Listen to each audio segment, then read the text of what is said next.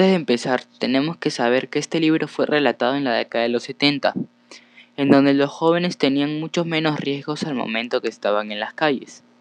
Además, el autor dirige su libro hacia un público de adolescentes, en donde relata los distintos amores fracasados que tuvo en toda su pubertad y adolescencia.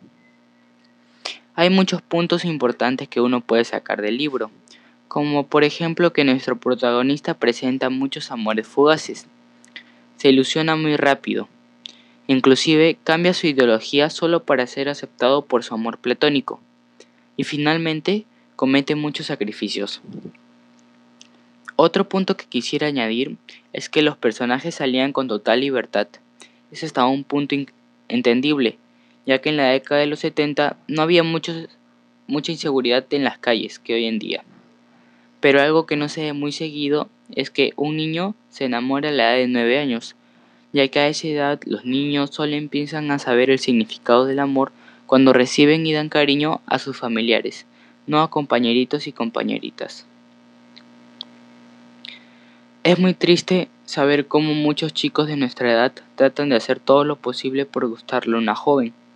Incluso tratan de aparentar ser alguien que no son, simulando que juegan a ser adultos. Hoy en día, muchos jóvenes con 15 años ya fuman, beben, hasta tienen hijos.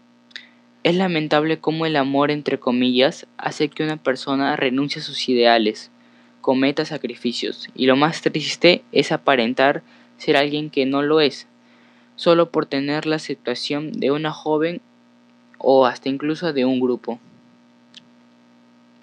Además, una enseñanza que nos deja este libro es que nuestro protagonista, como muchas personas, no supieron caminar solos en la vida. Hay un dicho que dice, nunca corras por alguien que no está dispuesto a caminar contigo. No todo el que empieza contigo va a terminar contigo uno tiene que aprender a quererse uno mismo para así poder querer a alguien más. Finalmente, creo que lo más importante como persona es saber quiénes somos y de dónde venimos.